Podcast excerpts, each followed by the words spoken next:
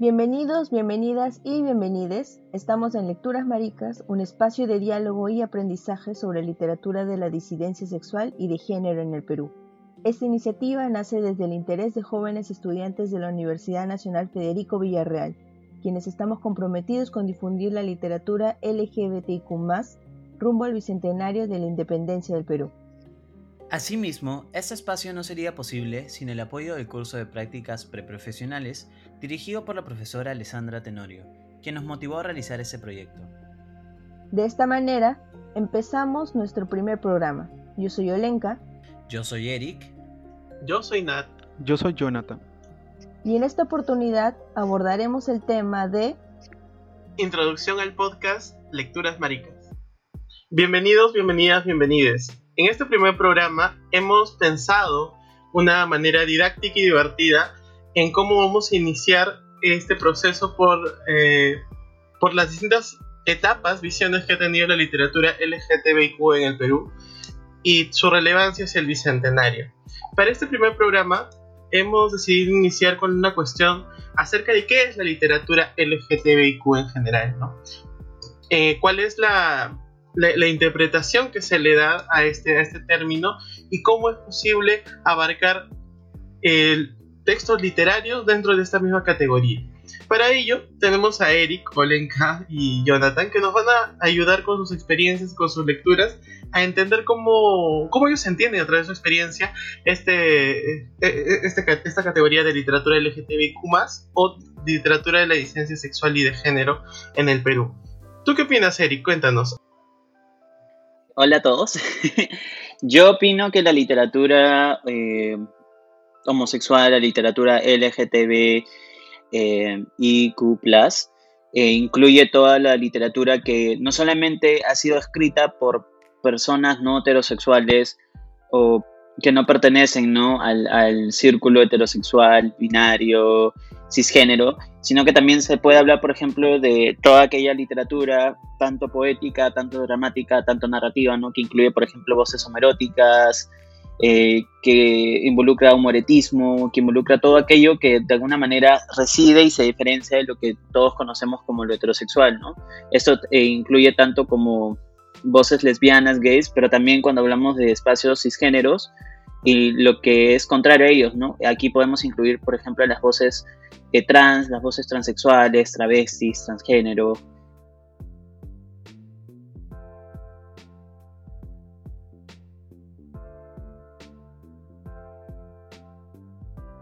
Creo que en cuanto a la definición también de qué es la literatura LGBTQ, habría que abordar no solo a los escritores que intentan representar este, a sus personajes con este tipo de orientación sexual, sino también aquellos que muchas veces tuvieron que callarlo por mucho tiempo, a pesar de que en sus novelas se representaban este tipo de personajes, tal vez para que esto no afectara su propia autoría, sus propias publicaciones y su propia difusión, ¿no? Un caso que creo es muy conocido entre nosotros es el de Osvaldo Reynoso, ¿no? Que tiene muchas fotos publicadas después de, de haber fallecido y que tal vez este para los que hemos leído mucho de sus de sus novelas nos ha este, alimentado esa necesidad ¿no? de, saber cómo era el Osvaldo detrás de, cada una de sus páginas, de sus libros. Por ejemplo, con Los Inocentes, que es un libro que creo que la mayoría de nosotros ha tenido la oportunidad de leer, y la necesidad de también acercarse al público en general para que tenga este acercamiento con el tipo de literatura que tal vez no quiere ir con lo mundano que quiera ir con la literatura simplemente representación de personajes heterosexuales, cisgénero, como bien lo estaba diciendo Eric, sino también este tratar de ir con una publicación diferente, sencilla y que esto también permita que sea asequible, accesible para todas las personas de nuestro país, ¿no? Porque es algo que también vamos a abordar en este podcast y seguro también mi compañero Nat lo va a tener en cuenta sobre el clasismo, el elitismo que existe eh, sobre la difusión de la literatura homosexual, porque si bien es conocido para nosotros cuando a una persona se le pregunta qué libro de temática homosexual has leído y que sea de un escritor peruano, la mayoría va a nombrar a Bailey, que no tiene nada de malo, creo que la mayoría ha tenido la oportunidad de leerlo, pero creo que falta un poco más sobre qué personajes, qué autores, autoras puedes tener en, en, consideración sobre este tema, ¿no? Y no simplemente cerrarte a uno o a dos autores que tal vez sus libros fueron llevados al cine.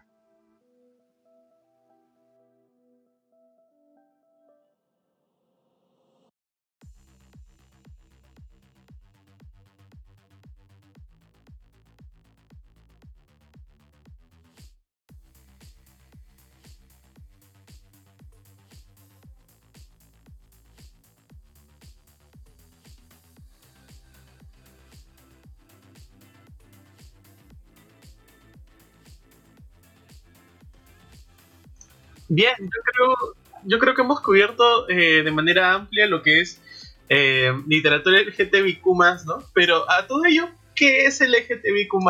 Hemos estado posteando a través de Instagram distintos posts, que, historias también, para ejemplificar ¿no? a, a quienes nos oyen, a nuestros seguidores, qué es literatura LGTBIQ en estas siglas, ¿no? L viene de lesbiana, G viene de gay, B viene de bisexual, T de transexual o transgénero, la I viene de intersexual, la Q viene de queer y el signo más es utilizado para abarcar a todo ese espectro que de alguna manera no está visibilizado en esas siglas y que eh, nos interesa bastante tener en cuenta, ¿no? Es así que estas siglas nos ayudan a, concentrar toda, toda esa gran, todo ese gran espectro de, de diversidad sexual y de género que se puede expresar o que se puede representar en la literatura o en los textos literarios. Ahora, también podemos decir que es eh, literatura de la disidencia sexual y de género, ¿no? Disidencia como este acto que va contra la norma o fuera de la norma, ¿no? La norma instaurada en un eh, paradigma distinto a la, al heterosexual, ¿no? Esto quiere decir que es todo lo que no es heterosexual o cisgénero. Por ahí vamos eh, viendo, ¿no? Ahora, ¿qué es cisgénero? Es aquello que está relacionado entre el sexo biológico, el sexo al nacer y, el, y, el, y la expresión ¿no? del, del, género, del género mismo. Es decir, si yo he nacido con eh, genitales, entre comillas, masculinos y me identifico como hombre, entonces eso es ser cisgénero, la concordancia. ¿no? Es, es lo contrario o lo inversamente proporcional a transgénero. Entonces vamos viendo que eso es una terminología que vamos a ir utilizando a partir de estos, de estos programas. Y ahora, entonces podemos decir, ¿no? Con lo que hemos ido hablando, que la literatura LGTBQ es todo aquel, aquel discurso cuyo eje central o uno de los ejes centrales dentro, de, dentro del texto es hablar de un personaje o de un evento que, que se puede involucrar o que esté fuera de la norma heterosexual o cisgénero, ¿no? Y por ahí puede ser la, la, definición que más aceptada y más y, que hemos presentado en concordancia con todos acá. Ahora, ¿cuál sería la importancia de estas literaturas y por qué diferenciarlas ¿no? en un grupo aparte o en una categoría aparte, ¿no? como la literatura y la disidencia sexual y de género? ¿Qué tal si empezamos por ti, Olenka? ¿Qué opinas al respecto?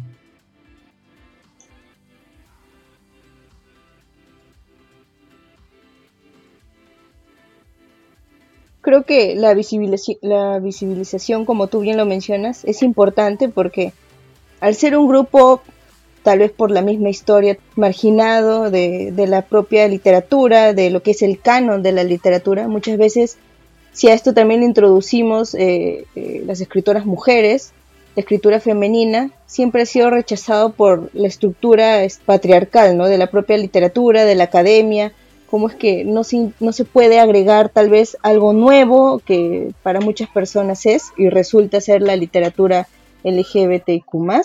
Entonces es necesario este tipo de visibilización porque uno ubica a las personas que tal vez no tengan un acercamiento directo con las personas que son parte de la comunidad, con la literatura misma, con cualquier tipo de creación, obras de teatro, música, en este caso de la literatura, y que esto también les permita acercarse de una manera didáctica, ¿no? Eh, con un libro que puedan leer y tal vez introducirse a este tipo de realidad que muchas personas viven y que intentan también expresarlo a través de su obra. Eh, ¿Tú qué dices, eh, Jonathan?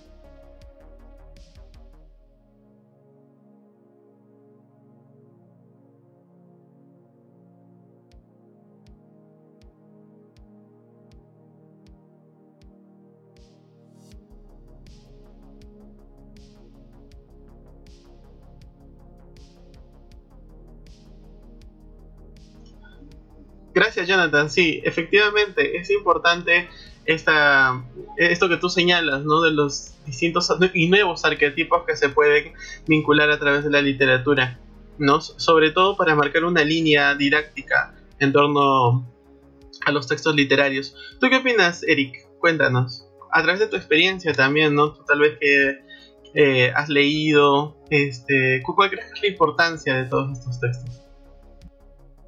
Ay, gracias, Nat, por fin, la voz me pertenece. No, mentira. Eh, supongo que te refieres a mi experiencia como lector, ¿no? Como lector de toda esta literatura.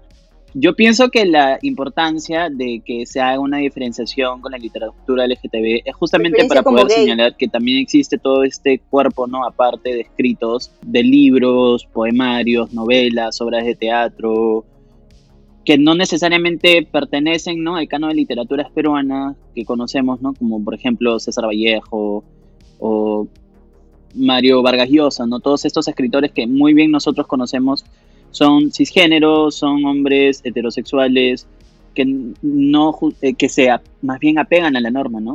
Eh, decir que existe toda esta literatura y que esa literatura LGTB es justamente decir que existe otra cara la realidad, ¿no? La realidad que eh, muy bien han querido, se ha querido tapar durante años en el canon, pero que, está ahí, ¿no? Que somos la literatura, de alguna manera, literatura de resistencia, ¿no? Poder decirle a la sociedad que también existe todo este tipo de, de experiencias, ¿no? Experiencias que vienen a partir del de, eh, o si no, simplemente experiencias no heterosexuales, ¿no?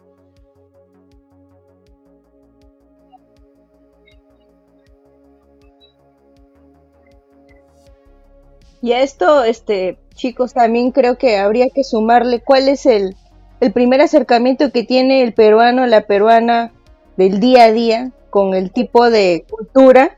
Al peruano, el peruano que, que prende su televisión o que va a la librería más cercana, ¿cuál es su, su primer acercamiento, ¿no? Con este tipo de, de literatura o tipo de discurso, porque, o sea, seamos realistas desde niños, ¿qué es lo que te vende este el país, ¿no? ¿Qué es lo que te vende la propia televisión sobre, sobre los grupos LGBTIQ+, ¿no? O sea, siempre tienes que tener al tipo de personaje que tiene que romper con la tensión y es el chiste de, de la obra, de la novela o, o, de la serie y siempre tiene que caer con este tipo de estereotipos, ¿no? Que no es que estén mal, ¿no? O sea, o sea puede eh, darse el caso, pero tampoco es ser tan simplista. De una el de un libro, ¿no? Pero el primer acercamiento que tenemos, como bien dice Solenka, es de una...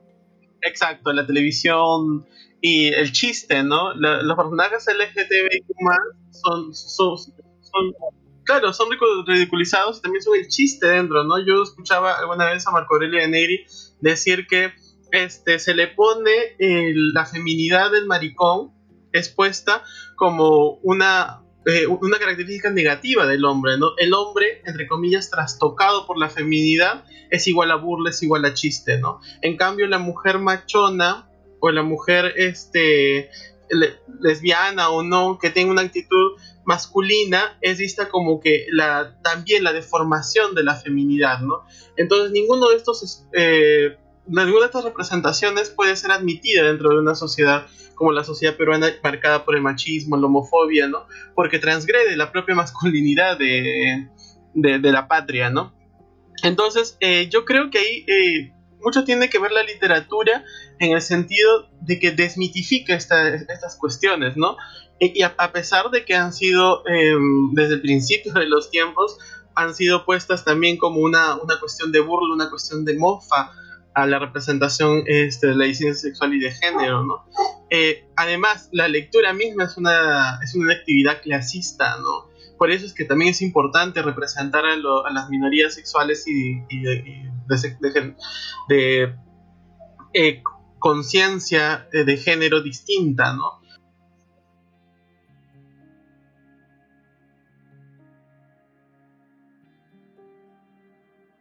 Qué más ideal que en las escuelas se inicie leyendo Los Inocentes, ¿no? De Osvaldo Reynoso, que seguro han tenido la oportunidad tal vez de, leerlo, conocerlo, quienes tuvieron la suerte de conocerlo, porque es un libro corto y que, eh, bueno, ahora ya no es tan accesible económicamente, pero antes sí lo era, por el tipo de, de, cultura y de propósito que tenía el propio escritor, ¿no? Por ejemplo, Eric, Nat, este Jonathan, que también ha tenido la oportunidad de leerlo, ya sea por la universidad, pero ¿qué no daríamos por haberlo leído tal vez en primer año de secundaria, ¿no? En lugar de ese libro, ¿cómo se llamaba? Juventud en éxtasis. Claro, aunque, aunque ya había rezagos de homoerotismo en mi planta de naranja lima. Claro, todos deberían iniciar con ese tipo de literatura.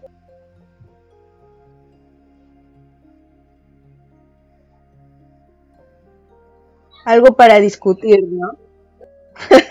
todos, todos van a sacar su libro ahora. Pero, por ejemplo, Jonathan, que tuvo la oportunidad de tal vez recién leerlo en la universidad, ¿qué tipo de, visión hubiera tenido el Jonathan de, de 13 o de 14 años, no?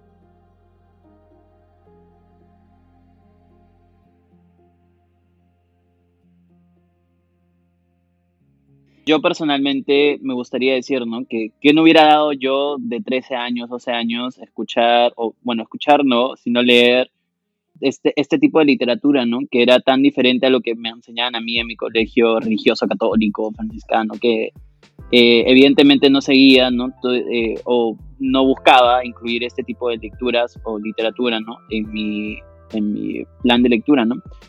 Justo hace unos días se cumple, se cumplió, perdón, 10 años, ¿no? De esta canción de Lady Gaga que todo gay de 12 años ha escuchado, al menos para mí, ¿no?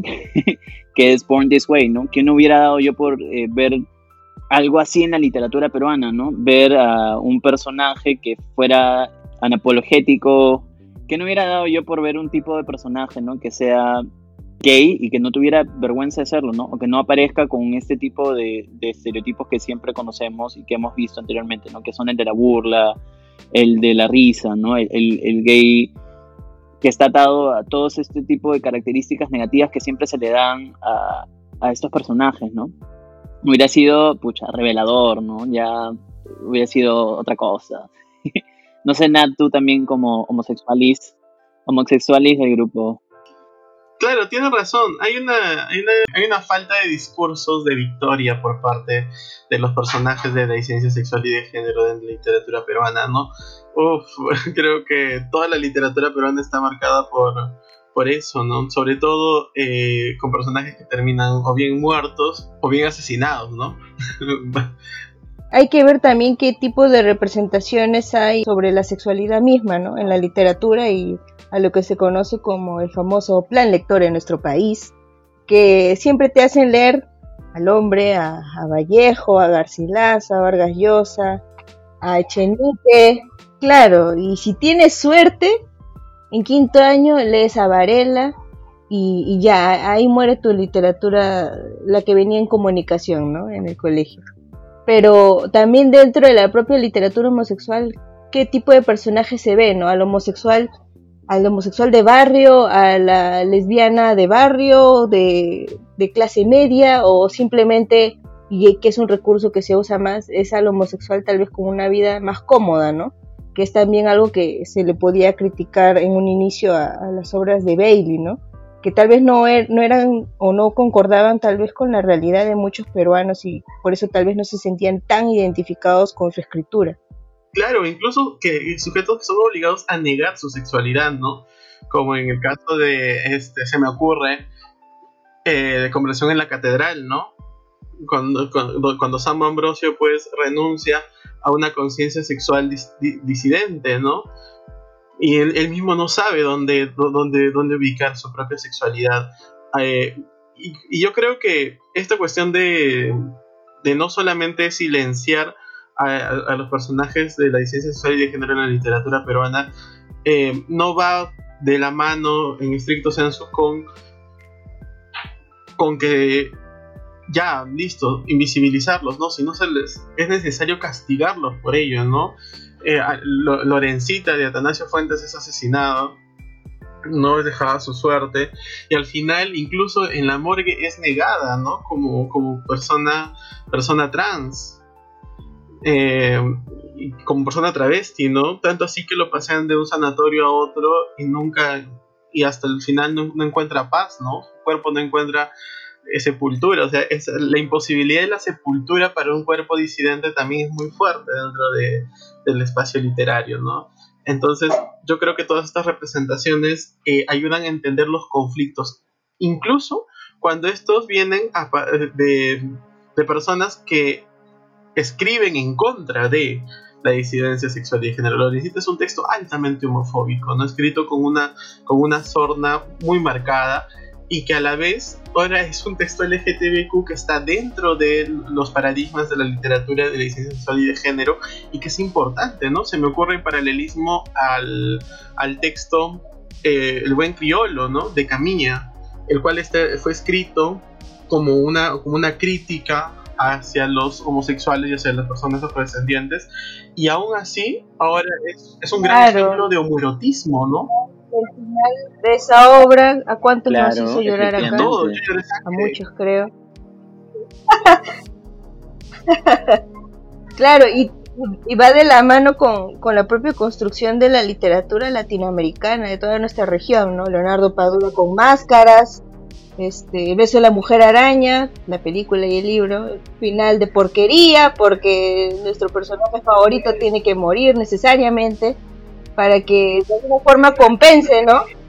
Eh, y eso que el autor de La Mujer Araña es, es un escritor homosexual. E, él, era, este, Manuel Puig era miembro, ¿no? Del Frente Homosexual de Argentina. O sea, es un, es un estigma que no solamente parte por, de, esta mirada no heterosexual hacia los sujetos eh, sexo disgénero, sino, por ejemplo, eh, que llega a, incluso afectar ¿no? a, la, misma mirada del escritor LGTB, ¿no? Por ejemplo, Manuel Piz tiene que matar a su, eh, a, su personaje principal porque lamentablemente es, es, lo, es, la realidad que se vive, ¿no? Porque en esa época, ¿no? Existe todo este estigma contra los sujetos homosexuales en la, eh, sociedad latinoamericana, en Argentina también, ¿no? Y él tiene que, eh, tiene, o sea, que el hecho de que este, estos personajes mueran tampoco es gratuito, ¿no? Sino que responde también a esa realidad que se vive. Y si a esto le sumas a otros personajes como de Tengo miedo torero, ya la sangre corre, ¿no? Por Ay, no. o sea, además del contexto mismo de, de, del personaje principal, cómo es la relación tal vez de, de una persona que intenta pasar por desapercibida, ¿no? Tal vez no llamar tanto la atención y refugiarse en la comodidad de su casa, que también es un espacio seguro, ¿no? Poder recibir a, quienes han tenido la oportunidad de leer el libro, como Nat también, y cómo es esta relación con eh, su pareja, ¿no? En todo caso. Claro, o sea, no te permiten morir o sea, no te permiten morir en paz, no te permiten ser enterrado en paz, no te permiten vivir en paz y tampoco te permiten amar, ¿no? O sea, el, la, carga, la carga simbólica que hay a partir de estos personajes es, es, demasiado, ¿no? A mí me conmueve el final de, Tengo miedo torero, de Pedro MB, cuando le dicen, ¿no? La vida va a quedar debiéndome el amor que inventó para nosotros, ¿no? Eh, y tú dices, ¿qué? O sea, incluso la, la, vida, el destino, es tan cruel con, conmigo, que qué lastimero suena, ¿no? Pero de alguna manera esa es la, realidad para, para, la representación de las disidencias sexuales y de género, ¿no? No, no, no tener lo que otros tienen, no tener lo que, eh, lo que por siempre se les fue negado, ¿no? Entonces, ya hemos visto cómo a partir de todo, de, de, todas estas, este, todos estos literarios, no, no, se va a encontrar. A mí se, ahorita me viene a la mente mucho este, Besacalles, ¿no? De, de, Andrés Caicedo, ¿no? A pesar de que este, de que este transexual, joven transexual, es aceptado como mujer dentro de un barrio marginal de, de Cali, este, al mismo tiempo cuando es descubierto, ¿no? Siendo, siendo hombre, entre comillas, ¿no? Eh, porque le levantan el vestido, eh, es, es, fuertemente golpeado, ¿no? Porque tiene que mantener su imagen de mujer y no mostrar los genitales para no ser agredido. Y es cuando se vuelve a poner la, ropa, la ropa de mujer, entre comillas, es cuando vuelve ¿no? a la normalidad todo y ya no es golpeado, golpeada. Entonces, tampoco se puede aceptar la diferencia eh, en un aspecto. No hay un lugar de fuga, ¿no? Ni tampoco hay un lugar de venganza. Creo que actualmente sí se están escribiendo textos que aborden eh, como que una visión mucho más, este, mucho más positiva, ¿no? Al final de, de, estos personajes. Y sin embargo, cuando vemos estas, estas nuevas representaciones positivas, también van en el cliché, ¿no? ¿Quiénes son los que pueden eh, acceder a esta a, la vida, al amor dentro de la literatura, ¿no? Son personajes que tienen una, clase elevada, que tienen una educación, que forman parte de la élite. Entonces solamente esas personas pueden acceder, ¿no? Al, a la victoria, al goce. Entonces, ¿qué opinan al respecto? ¿Han visto ustedes algunas lecturas que, no, que no, se, que no se acercan a ello, ¿no? que difieren? Por ejemplo, tomando la novela de Delia Colmenares Herrera, con Confesiones de Doris Dam, si bien sí se ve este, cierta libertad por parte de, la protagonista en cuanto a ser reconocida como la baronesa, de poder este, expresar tal cual su identidad sexual, es también dentro de un grupo reducido y de élite, ¿no? Todas las reuniones que convoca son de artistas de personas tal vez comúnmente más abiertas, capaces de, de relacionarse simplemente, ¿no? Con sus amistades y sin que la orientación sexual sea una barrera de por medio, ¿no? Y ahora tal vez yendo a un lado más positivo, podríamos mencionar a Giuseppe Campuzano, ¿no? Que también es alguien que vamos a tratar en el podcast sobre su obra y también cómo es que intentó incentivar el acercamiento con la propia este, literatura trans, el museo trans, que si para los que no saben, el Museo Travesti del Perú, que se llevó desde el 2003 hasta 2008, me parece, con cinco años de exposición, cómo es que se intentó este, acercar al público peruano a un tipo de experiencia diferente, ¿no? Y que esto también permita visibilizar lo que es el travestismo mismo, ¿no? Y con su obra, que también es muy reconocida y que se publicó póstumamente, con Saturday Night Thriller que se publicó en el 2013. Entonces, sí existe este, la capacidad de difusión y la capacidad de crear este tipo de relatos, ensayos, este, cuentos, obras literarias, exposiciones en museos. Sí existe la posibilidad de que esté en nuestro país.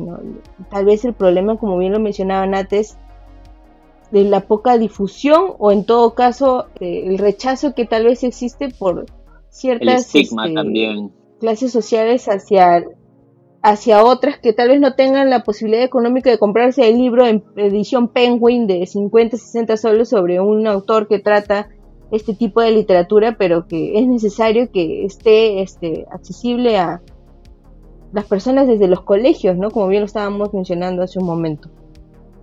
Y yo creo que, Olenka, justo lo que has mencionado, para no adelantarme un poco, ¿no? Lo que eh, intentó hacer eh, Campuzano, Giuseppe Campuzano fue magnífico porque justamente quería añadir el elemento ¿no? de la peruanidad, la nacionalidad y el travestismo, que una cosa alucinante y, que es una de las primeras miradas ¿no? que, intenta decirle a la historia peruana, no, también existe sujeto gay, el sujeto travesti, ¿no? Y acá se me viene, por ejemplo, el, tema que nosotros hemos usado ¿no? como base, ¿no? la vinculación que existe entre el Bicentenario y el podcast. Obviamente invito a mi compañero Jonathan para poder comentar un poco acerca del tema. Y retomando tal vez este, ¿para qué hemos hecho este podcast? ¿Qué definición tenemos sobre el podcast de Lecturas Maricas? Y en relación al Bicentenario, ¿no? Porque a través también de nuestra cuenta de Instagram hemos estado poniendo constantemente el hashtag este, rumbo al Bicentenario, que tal vez muchas personas se pudieron confundir, ¿no? ¿Qué tiene que ver esto con el bicentenario mismo, el aniversario de, los 200 años. Entonces, ¿qué, ¿cuál es el propósito de nuestro podcast y qué es el bicentenario? Yo creo que tenemos, ¿no? Eh, como, no misión, pero sí el objetivo de, poder relacionar un poco, ¿no? La literatura LGTB también en la historia peruana, ¿no? El Perú no es solamente un Perú eh, de personas heterosexuales, ¿no? El Perú no es solamente historia republicana, sino el Perú es también el Perú de gays, de lesbianas, de transexuales, de travestis, todos al final formamos parte y también tenemos el mismo país, no hemos nacido en la misma patria y como tal debemos formar parte de la historia. Eh, la comunidad LGTBQI ha sido negada durante varios años en la historia del Perú y ahora que vamos a cumplir 200 años, el bicentenario del Perú, también tenemos, formamos parte de esta historia ¿no? También sería bueno de que la sociedad, el Estado comience a reconocer que los sujetos eh, no cisgénero, los sujetos no heterosexuales existimos y que debemos ser incluidos eh, dignamente ¿no? dentro de la historia. Y creo que la literatura sería bravazo, porque la literatura es, es, uno de los medios, por ejemplo, en los que se puede, mm, a través de la ficción y a través de las voces poéticas, ¿no? hablar de todos estos temas, eh, de sistema heterosexual, de sistema eh, blanco, de sistema occidental que nos ha abordado durante tantos años. Nosotros estamos aquí, somos personas que estamos vivas y que queremos ser reconocidos por parte de la historia, ¿no? y evidentemente también queremos que nuestros derechos se reconozcan. Bueno, eh, yo tengo una visión un poco más pesimista de, que la que tiene Eric, ¿no? Bicentenario, bicentenario de qué, ¿no? Supuestamente el bicentenario es la conmemoración de los 200 años de la independencia del Perú, eh, de cada peruano, peruana y peruana, ¿no? Y que hemos avanzado en materia de representación de la disidencia sexual y de género en nuestro país, ¿no? ¿Qué hemos hecho por ello? Si todavía nos seguimos encontrando con representaciones sumamente clichés, estereotipadas de, de homosexuales, lesbianas, trans, o incluso invisibilizadas, ¿no? Entonces, ¿qué, ¿qué, qué, hemos hecho por ello? ¿no? Un poco este podcast intenta ver los, los avances, retrocesos o simplemente las representaciones de, eh, de la literatura a través de estos 200 años, ¿no? Eh, y sobre todo llamar a la reflexión sobre una cuestión muy importante, ¿no? Eh, en verdad es cierto que si no decimos, si no, no nos nombramos, no, no existimos plenamente como, como, parte de una sociedad en conflicto, yo creo que la literatura, como bien dice Eric, es el mejor medio para representar una realidad cada vez más en conflicto. Y sobre todo ver los alcances que tiene la propia literatura como una herramienta de, cambio y transformación social, ¿no? La lectura no como un eh, aparato meramente individual, sino como una cuestión mucho más eh, social y política, ¿no? En ese caso, eh, yo creo que este, este podcast brinda una, un, panorama de dónde se encuentra o dónde estamos como, como población, como minoría eh, la población vulnerable también, ¿no? En, el ideario de la patria, ¿no? Los valores, recuestionar los valores, ¿no? Nuestra patria ha sido construida eh, sobre la base del machismo, la homofobia y todas las cosas negativas que se, nos ha hecho creer que en realidad son positivas, ¿no? El, libre albedrío, las, la responsabilidad sobre nuestros actos, hasta qué punto somos somos parte de un juego nada más, somos parte de, del chiste de la, que, ha sido la, la, patria o la república hasta el día de hoy, ¿no?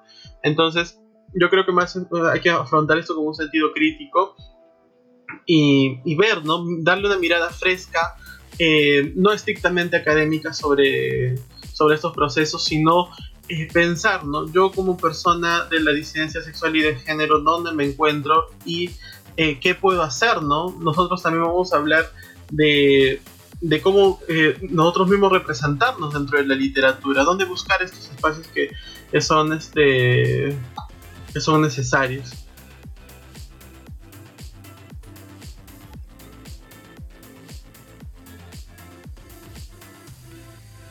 Continuando tal vez con la definición de, del bicentenario y el aniversario mismo de esos 200 años, como bien lo dice Natanael, tal vez replantearnos qué es lo que estamos celebrando, ¿no? También como lo estaban mencionando mis compañeros, se sigue viendo este tipo de rechazo hacia todo lo que sea diferente, ¿no? En general.